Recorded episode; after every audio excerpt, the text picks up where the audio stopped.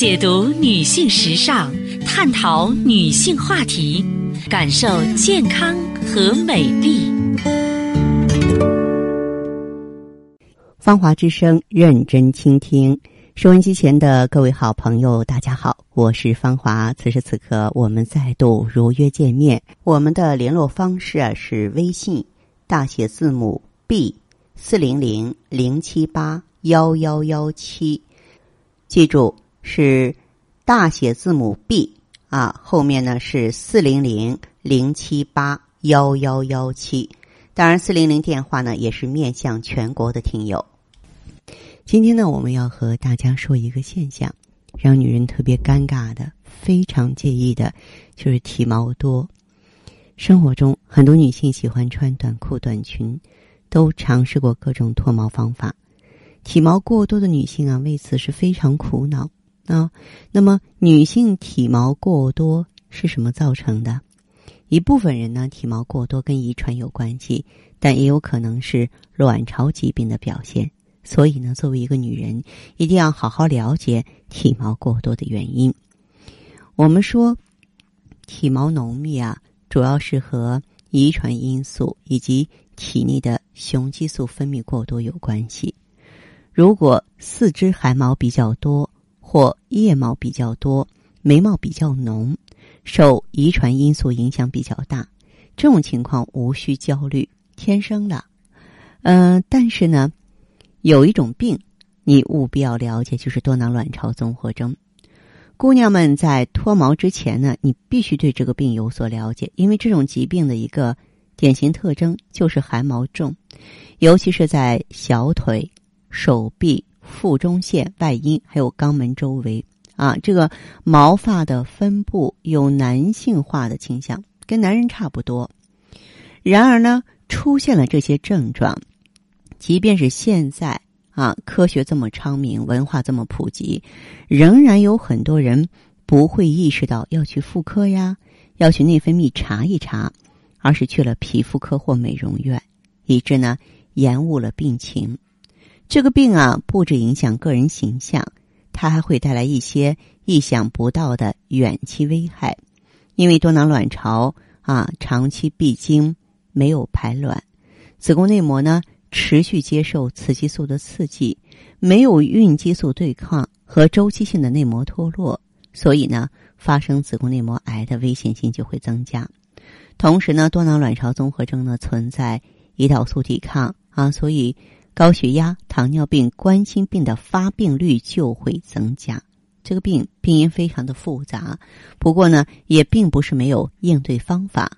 在咱们普康好女人呢，通过调内分泌，通过葫芦籽植物甾醇，通过抗氧化、清理体内毒素和垃圾，像 O P C、硫辛酸，我们把它控制的还是非常好的。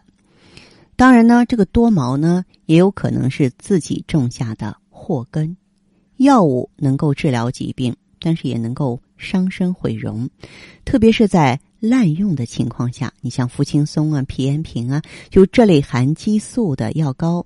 因为效果好，应用广泛，所以一直被人们当成治疗皮肤病的万能药。你用当然可以啊，可是长期使用呢，就会产生面部的毛细血管扩张、多毛、色素沉着、皮肤萎缩这些副作用了。而且呢，一旦形成激素性皮炎的敏感皮肤，你用正常化妆品也容易出现过敏反应啊。那么。所以呢，有人曾经做过监测，就是用含激素的药膏抹皮肤超过一个月，毛发就会变长、变黑、变粗。所以在出现皮肤病的时候啊，尽量去内调，合理用药，千万不要自己乱抹。